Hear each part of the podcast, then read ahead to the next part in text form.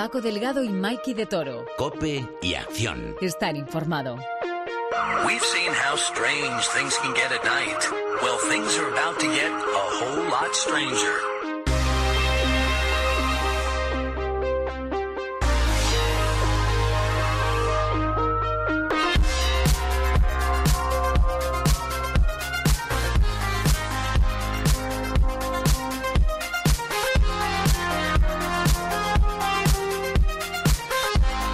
Hola, ¿qué tal? Bienvenidos después de un largo parón a este nuevo Cope y Acción. Hemos tenido muchos estrenos desde nuestro especial de 10 años de Marvel Studios y el de esta semana es el de Borg contra McEnroe, una película que relata la final de Wembley de 1980 entre los dos gigantes del tenis. Para muchos, el mejor partido de la historia de este deporte. Eso habrá que verlo ahora cuando hablemos con Angelito García, jefe de tenis de la cadena Cope, a ver si es verdad eso de que es el mejor partido de la historia del tenis.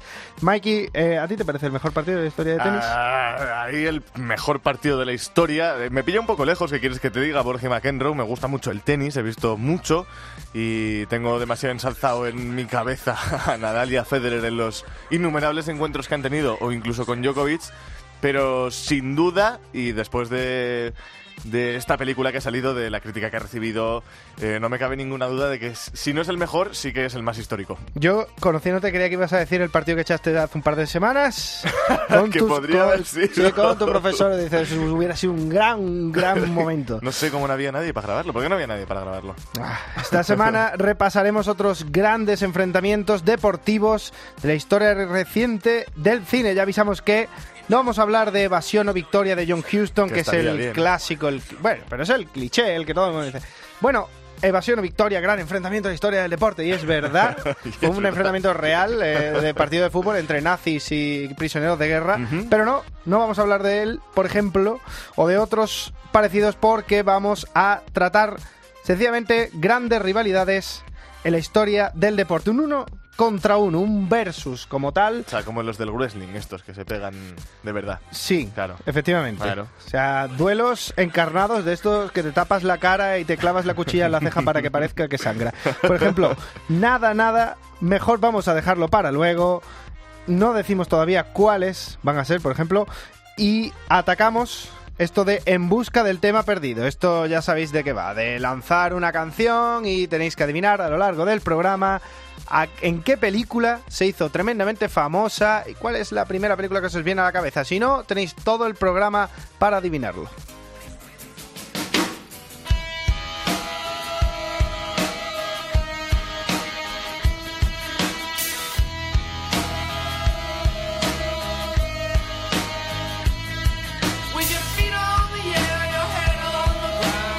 Te diría, Paco, que esta es una de las canciones que me habría pegado en la nueva temporada de Por 13 Razones, que se ha estrenado esta semana. No sé Por- por qué me, por- su- me suena la serie, no sé por qué. ¿Te suena la serie? Sí, me recuerda un montón como la típica serie adolescente. O Riverdale, ¿sabes? La típica serie adolescente, ¿no te...? Pues precisamente en la película donde aparece que a la gente debería caer ya en la cuenta porque la de esta semana es tremendamente facilita, no es precisamente de adolescentes. No, no lo es, Por pero... como me miras, sabes cuál es. ¿Sabes cuál es? Yo sé, como siempre menciono el nombre de la canción para hacerlo todavía más fácil, pues lo pongo regaladito. Es Where is my mind? ¿Dónde está mi cabeza? de The Pixies, de estas Mm. canciones rarunas que hicieron famosa a la banda. Ajá. Y ¿A dónde ya vamos? sabéis, tenéis todo el programa, que nosotros empezamos ya de ya.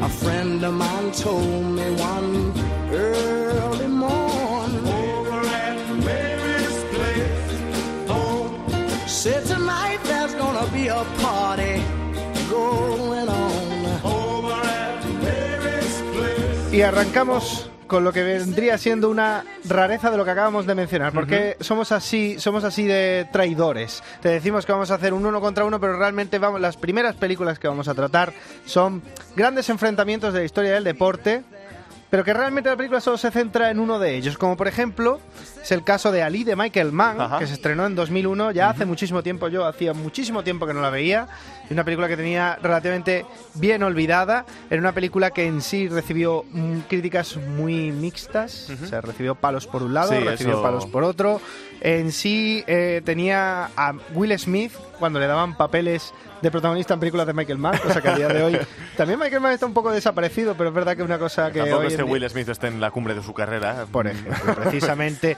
Y no ayudó precisamente esta película do- donde recibió un montón de palos por interpretar al, a Cassius Clay en una película que se quedaba un poco tibia en todos los sentidos. No era una película especialmente pasional, no, ref- no termina de reflejar la personalidad tan arrolladora que tenía Muhammad Ali, que era Que una persona muy efectivamente, efectivamente era una personalidad muy fuerte. una persona muy graciosa, una persona muy implicada en temas raciales y sociales. Eso sí, tocaba palos al principio, su relación con Malcolm X, pero se quedaba un poco tibia y una de las cosas más tibias era su rivalidad con, con Joe Fraser, con quien tendría el combate en Sudáfrica, por todos recordados, que llega al final de la película, incluso se introduce al gran personaje histórico, el promotor de boxeo Don King. Tú que eres fan de Los Simpsons, Mikey, Sí, te acordarás de la, del personaje de Que- Don King. el- que- el- efectivamente, que viene a estar representado por una especie de.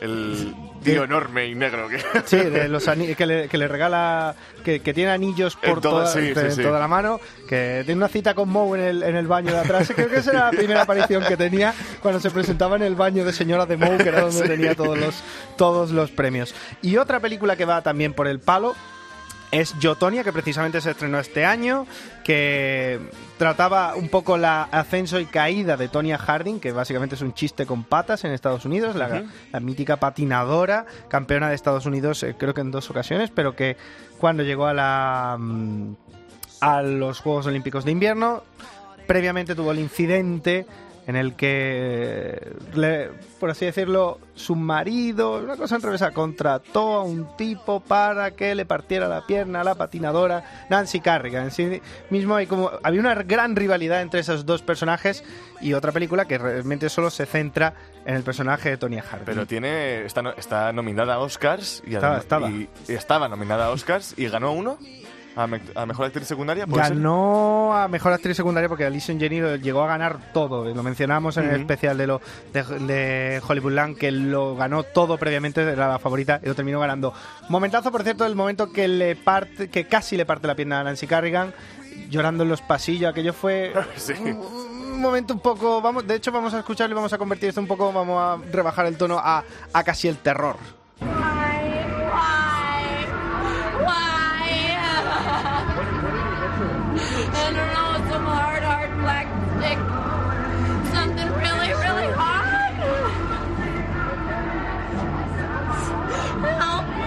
Esto parece, parece un corte de una película de Alexandre Aja. En realidad es el momento en el que un Nancy. poco frío. Sí, y con Sam Cooke de fondo todavía se vuelve Sí. todo más tenebroso. Pero sí, eh, es el momento que golpean en la pierna a Nancy Carrigan. Había una gran rivalidad entre Nancy Carrigan y Tonya Harding, que no termina de reflejar la película, pero es que era el yin y el yang dentro de lo que era el marketing deportivo norteamericano. Una era la white trash, la chica de barrio, bueno, de pueblo, eh, maltratada, mal hablada, sin estudios, y la otra era la chica buena, norteamericana, de universidad, que era la gran favorita de todos. Entonces, en cierto modo, los dos, tanto el caso de Muhammad Ali en la película de Michael Mann como este, son dos grandes enfrentamientos, lamentablemente solo vistos desde uno de los puntos de vista.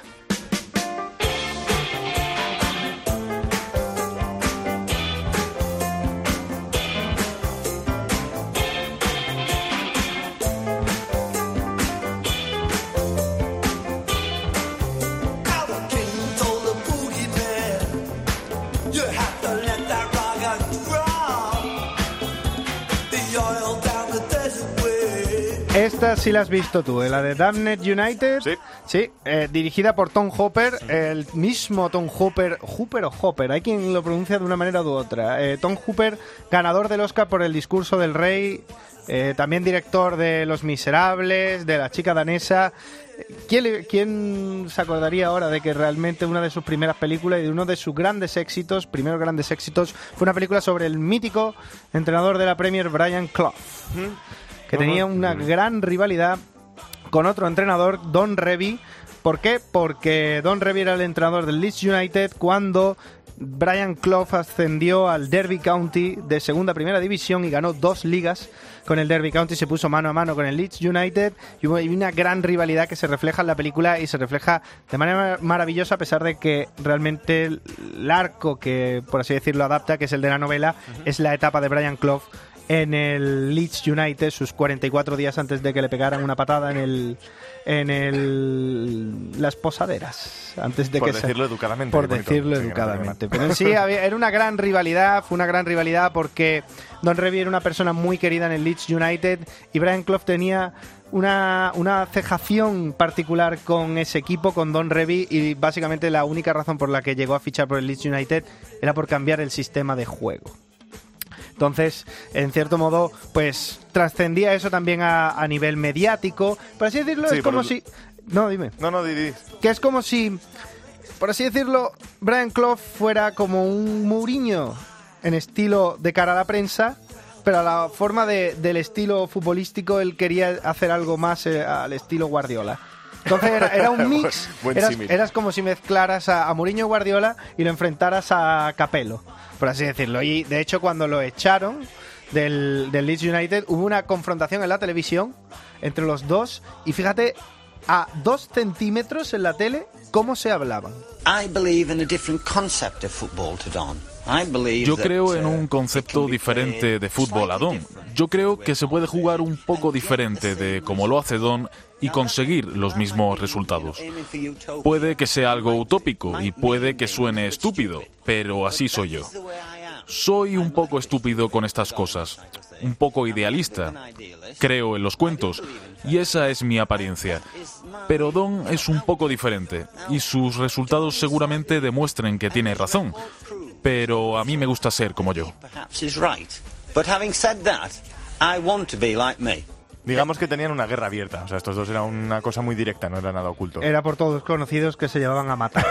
La cosa es que esto lo está diciendo de verdad en una entrevista uno al lado del otro. De hecho, la entrevista estaba preparada para que el entrevistador, que no sabía nada de deporte, que era un entrevistador de prime time británico, estuviera sentado a un metro de los dos y los dos estuvieran juntos. Para que cuando le preguntaran a uno, hablara y le hablara directamente a la A la cara, al otro. Entrenador. Y se dijeron en la cara directamente.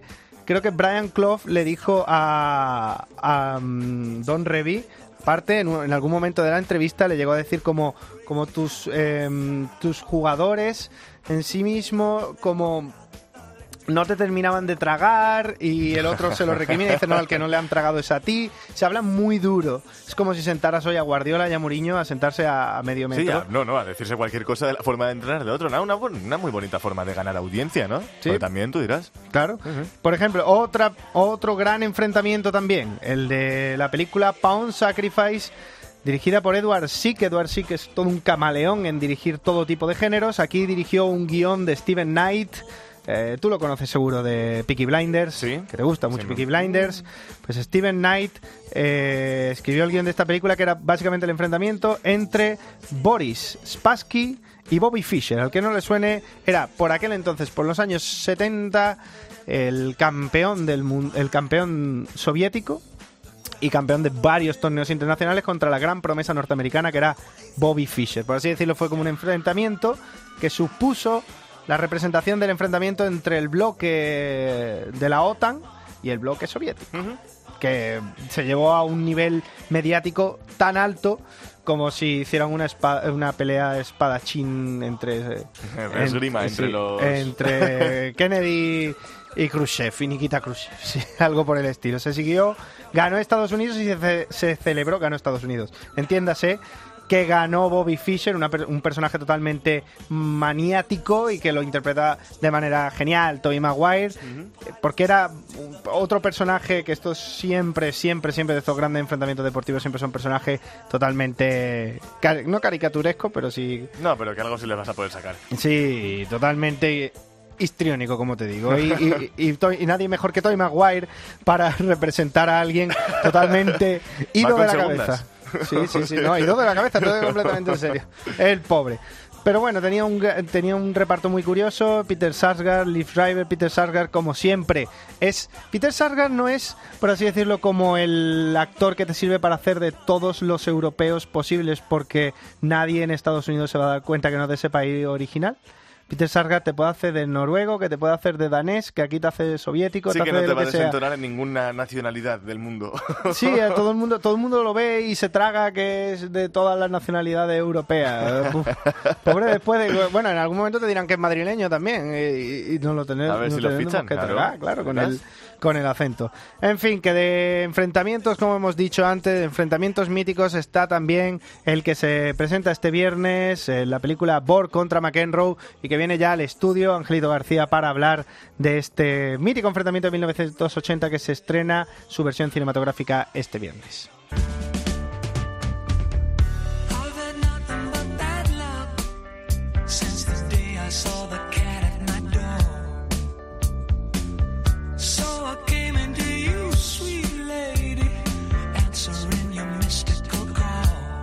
Pues como comentábamos antes, esta semana se estrena la adaptación cinematográfica de ese enfrentamiento mítico entre Bjorn Borg y John McEnroe, la final de Wimbledon de 1980, catalogado como el mejor partido de tenis de la historia. Bueno, eso más bien nos lo tendrá que confirmar Ángel García, que para eso es jefe de información tenística, ¿está bien dicho? Tenística. Sí. Aquí en la cadena COPE. Hola Ángel, muy buenas. Muy buenas, ¿qué tal, compañeros? Pues, ¿cuán importante realmente fue ese partido? Bueno, es muy importante, sobre todo para, para esa época del tenis, que fue muy importante para el desarrollo del tenis, los 80, luego ya los 90, con Agassi, con Sampras.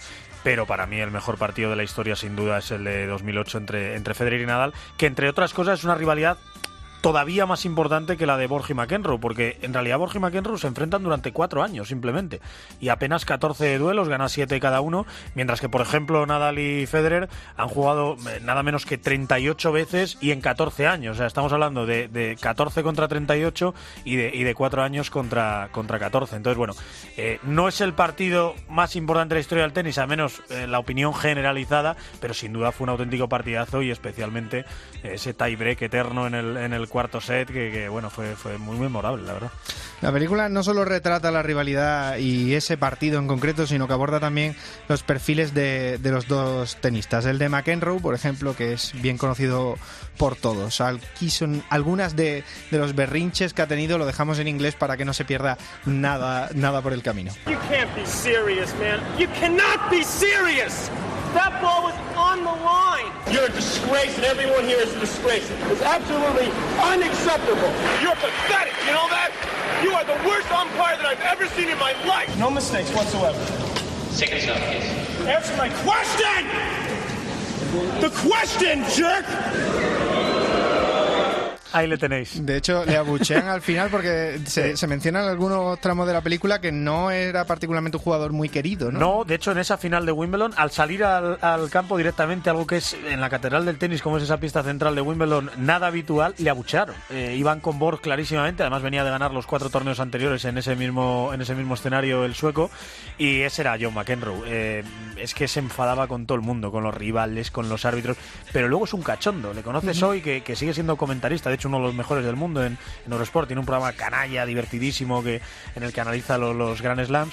Y, y él mismo vacila, y de hecho su biografía se llama You Cannot Be Serious, que es eh, el primer corte, el primer enfado que veíamos, que le decía siempre a los, a los jueces, ya no puedes estar hablando en serio, esa bola se ha ido, esa bola ha entrado, bueno, De hecho, siempre, siempre llevándoles la contraria. Recuerdo y haber visto eh, un partido, concretamente con Andrea Gassi, que Andrea Gassi se mofaba también un poco de, durante el partido de sus propios gestos, de sus propios manerismos, ¿no? Sí, al final, a ver, había que, jugar esa batalla mental también. Tenísticamente eran totalmente distintos, con Borg, con Agassi, con cualquiera contra el que jugase eh, McEnroe. Era un zurdo bastante, aunque era muy pasional, tenía bastante técnica, era muy buen jugador de, de- dobles y bueno, eh, Borg era todo lo contrario. Era sueco, era eh, diestro, no le importaba jugar desde el fondo, ganó seis veces Garros, cinco veces seguidas Wimbledon y acabó tan harto de este mundo que con 26 años y estando en la más absoluta élite, o sea, era, vamos, si no era el mejor jugador del mundo, era el segundo, decidió retirarse con 26 años y, y dejar el tenis y, y si no sus cifras hubiesen sido mucho más mucho más importantes. Ya digo, estoy hablando de, de un campeón de, de seis eh, veces Roland Garros hasta que llegó un tal Rafa Nadal y le superó, era el auténtico dueño de, de París y cinco veces, además las cinco consecutivas, Wimbledon. Fuego y hielo, ¿no? Como le llamaban. Eso es. Es que además es verdad, es que que no, puede ser más distinto. Mira, le- leí hace tiempo en, El País una, una comparativa que decían que era enfrentar una canción de ABBA contra una de ACDC. Y es la verdad, o sea, era, uno de sueco, diestro, frío, impertérrito dentro y fuera de la pista, no se enfadaba con nadie, no le sacabas una emoción ni una expresión nunca. Y el otro todo lo contrario, el otro era un volcán contra los rivales, contra los árbitros, eh, eh, zurdo, yankee, eh, eran, no podían ser más distintos. Y eso en la pista, evidentemente, dejaba una rivalidad muy, muy bonita, en la que normalmente, y como bien has dicho antes, el público tomaba partido hacia, hacia Bjorn Borg, hacia el sueco, más que hacia John McEnroe, aunque luego se divertían un montón con el bueno de John y pagaban entradas por ir a verle, evidentemente. Algunas de las críticas profesionales de, de críticos cinematográficos decían en los festivales, literalmente, por fin una buena película de tenis. ¿Tú has visto hasta ahora alguna película buena de tenis? No, eh, lo que más se parece a una película buena de tenis que he visto y que me entiendan los puristas del tenis es Wimbledon, porque sí que es cierto que el chico más o menos juega bien al, al tenis y bueno, es más una moñada emotiva que, que una película de tenis, pero sí que hay ganas, eh, no sé, al final de, fútbol americano hay películas buenísimas, a mí me encanta el cine deportivo, de, de hockey hay películas buenísimas, de baloncesto ni te cuento, pero más allá de los deportes americanos es muy difícil encontrar buenas películas, de fútbol nunca he encontrado una buena, aunque los eh, puristas del cine me vais a decir que Evasión Victoria es una gran película, sí, pero lo que son las escenas de fútbol no son muy, muy, muy creíbles. Y tengo ganas, tengo ganas de ir a ver esta película de, de tenis, a ver si es, a ver si es realista, a ver si es eh, fidedigna. Te cuento una última anécdota para que veas hasta qué punto ha seguido su relación. Ya te digo que, que McEnroe sigue muy a diario en el, en el circuito, es comentarista, se le ve por los torneos. Eh, yo he tenido la oportunidad de entrevistar a los dos. Borg se le ve mucho menos. Eh, en Roland Garros le, le- le- le pude ver yo cuando le hicieron un homenaje y pudimos hacer una entrevista aquí para la cadena Cope. Y sí que es cierto que Borg llegó a tener bastantes problemas económicos, llegó a intentar subastar sus raquetas y sus trofeos y fue una llamada al parecer de John McEnroe la que le convenció de no hacerle. Le dijo, oye, estás loco, o sea, si necesitas dinero pídemelo, haz lo que sea, pero tus trofeos son tuyos, te costó mucho ganarlos, entre otros algunos me los ganaste a mí, así que no, no lo subaste ni y no lo vendas. Pero bueno, sí que tengo muchas ganas de ver esta película y a ver si es una buena película de tenis porque es difícil hacer eh, buenas películas deportivas porque al final, claro, es difícil que los actores den el nivel como tenistas más allá de, la actuación. Ya antes de que me vaya, no te voy a dejar que te vayas sin preguntarte, obligado. Te voy a enseñar la foto de los dos y dime, ¿de verdad se parecen a los originales? Bueno, eh, sí a la vez a McEnroe el pelo se lo han puesto bien, pero es verdad que la cara es demasiado apocada. O sea, McEnroe ya te digo que era fuego siempre. Entonces, le veo ahí con la cara un poquito apocada. Y el otro es clavado, clavado. El actor sueco que han encontrado para, para hacer a Borg, eh, pelo largo, eh, rostro serio, eh, impertérrito. Bueno, yo creo que lo han conseguido bastante bien, pero ahora hay que ver cómo juegan, ¿eh? Ahora hay que ver cómo, cómo esto. Las raquetas sí que veo que son las raquetas de, de- de madera con las que se juega antes, que era muy difícil jugar al tenis, por eso tienen tanto mérito. Así que yo creo que, que estará bien. Bueno, eh, la Bev tiene que gritar mucho y emocionarse mucho, y al sueco sí que le veo cara de, de Bjorn la verdad. Bueno, bueno, a ver cómo está. Eh, Ángel García, jefe de tenis de la cadena Cope, muchísimas gracias por estar con nosotros en este Cope y Acción. Un abrazo. Un abrazo.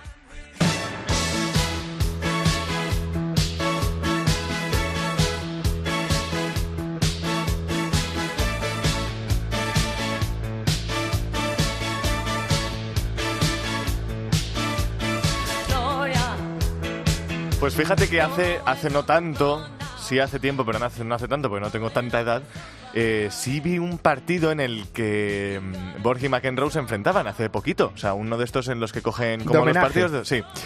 Y me sorprendía porque eh, McEnroe, que siempre ha tenido ese, ese- esa actitud tan de enfrentarse a todo el mundo, y, en- y principalmente al juez de silla, ya en ese partido lo que hacía era ir de coña hacia el juez de silla y decirle cosas, pero porque- decirle mm, chorradas y Borg riéndose al otro lado de la pista. o Sí, sea, porque como decía Ángel, es eh, ya un personaje en sí mismo. Claro, ¿no? o sea, él ya es como eso como si estuviese interpretando un papel. Es gracioso eso. Tampoco tiene sentido que hagas anuncios de coches teniendo tu imagen insultando y que después llegues al partido y te lo tomes en serio. Ya tienes que aceptar que incluso te pase lo del partido de Agassi, que llega Agassi en mitad del partido y se empieza a reír de ti en mitad del partido. es que es lo lógico. Además que ya tiene una, ya McEnroe, perdón, tiene una edad ya y bueno. En fin. Que me has eh, traído una de mis pelis favoritas, creo. ¿no? Sí. O sea, Rush. A ver. de Ron Howard. Ah, Es que de verdad. ¿No te gusta? A ver, vamos a ver. No es que no me guste. es que yo vi esta película y, o sea, me creí la mitad de las cosas que pasaban. Pero bueno, No, no la desprecio tampoco, pero Hay un gran mito A ver. sobre la si de verdad ya si eso es verdad en el momento en el que bueno antes de nada Rush es una película de Ron Howard de 2013 Ujú. que relata la rivalidad durante toda una temporada entre dos pilotos de Fórmula 1 Sí. James Hunt y Nicky Lauda y el campe- por la lucha del campeonato de 1976 que spoiler ganó James Hunt pero unas carreras antes tuvo el accidente aquel Nicky Lauda que le ¿Nos has dejó la peli a todos? que le dejó media Bueno, cara deformada. Bueno, pues para el que haya visto alguna vez una foto de Niki Lauda, que sepa que las cicatrices esa la tiene por el campeonato de 1976 y básicamente hay un gran mito de que nada más tener el accidente eh, hubo una rueda de prensa donde le preguntaron a James Ujú. a modo sorna de lo feo que estaba Niki Lauda. Y dicen, y en la película recogen ese mito de que, de que le dio una tunda al periodista al salir de la rueda de prensa. ¿Tú te ¿De imaginas? verdad? No Hombre, no me lo imagino porque yo nunca lo haría, pero James Hunt estaba fuertote, ¿eh? A mí me- imagínate, no sé, o McEnroe que te viene con una raqueta para reventártela en la cabeza, pues del palo. Pues Ahora sí. que te mató. Pues sí, no, me daba miedo McEnroe, eso desde luego. Pero a ti una película que no te gusta. A mí es una película que en su momento, a lo mejor no la entendí, la tengo que volver a ver porque la vi hace mucho tiempo. Tampoco estamos Tampoco hablando tanto, de, sí, de Stanley sí, Kubrick. no, pero vamos. Pero que igual el momento en el que la vi no, no me entró por lo... No sé, no sé qué decirte. Tiene un tramo, tiene un tramo. Y, y fíjate que Chris Hemsworth me gusta mucho. Tiene un tramo en el segundo acto que es verdad que sobre todo la parte en la que Niki Lauda conoce a su mujer, que esa escena entera es carne de escena eliminada de extras de- del DVD. O sea, en- esa escena entera es carne de carne de extra, pero eh, sí es curioso porque durante toda la película te lo plantean como tal. O sea, una relación que es verdad que no sé si será por la muerte repentina de James Hunt a los años Que puede ser. de ganar el campeonato, pero es, una, es un enfrentamiento que se volvió amistad con los años y de hecho los recuerdos de Niki Lauda se vuelven cada vez más suaves. Por ejemplo, aquí mencionaba, hablaban de lo que se dijeron justo después del accidente de Niki Lauda. Luché duro, luché durante 5 o 6 días para sobrevivir, así que me mantuve vivo. Cuando tienes un mal accidente y quieres seguir haciendo esto, tienes que volver lo más pronto posible para tomar el control del miedo. Y al final fue la decisión correcta. Después de 42 días regresé. James me dijo, ahora estás más guapo. Y yo le dije, lleva razón, tiene buena pinta. Eh, la complicidad entre los dos Sí, estaba... Sí, sí, se nota, ahí Eh. ya se hace patente. Sí, pero, también en cierto modo los años todo Claro. lo vuelve todo Mm, más mucho más bonito. sí. Visto en perspectiva, que se dice. Efectivamente. Cuéntanos. Que antes de irnos tenemos que solventar el misterio de En busca del tema perdido de esta semana. Como comentábamos antes, será The Pixies, la canción Where Is My Mind, una de las más famosas del grupo y en una de las películas más famosas de David Fincher. ¿Has intentado matarte? Sí, pero no pasa nada. Marla, mírame. Te aseguro que estoy bien. Confía en mí. Todo saldrá bien.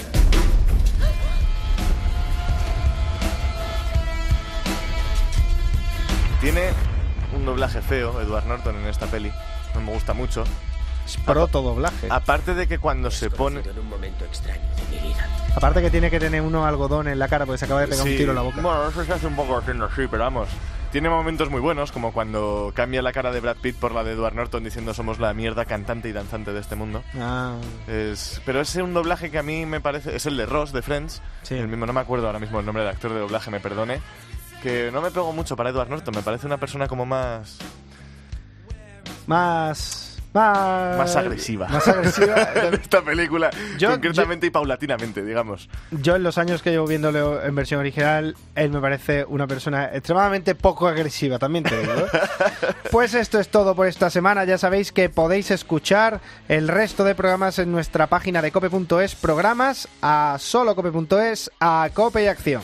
O bien desde el perfil de Cope en iVoox y en iTunes. Nosotros volveremos la semana que viene con un especial Star Wars del que revelaremos más en nuestro perfil de Facebook. A mí eso me suena.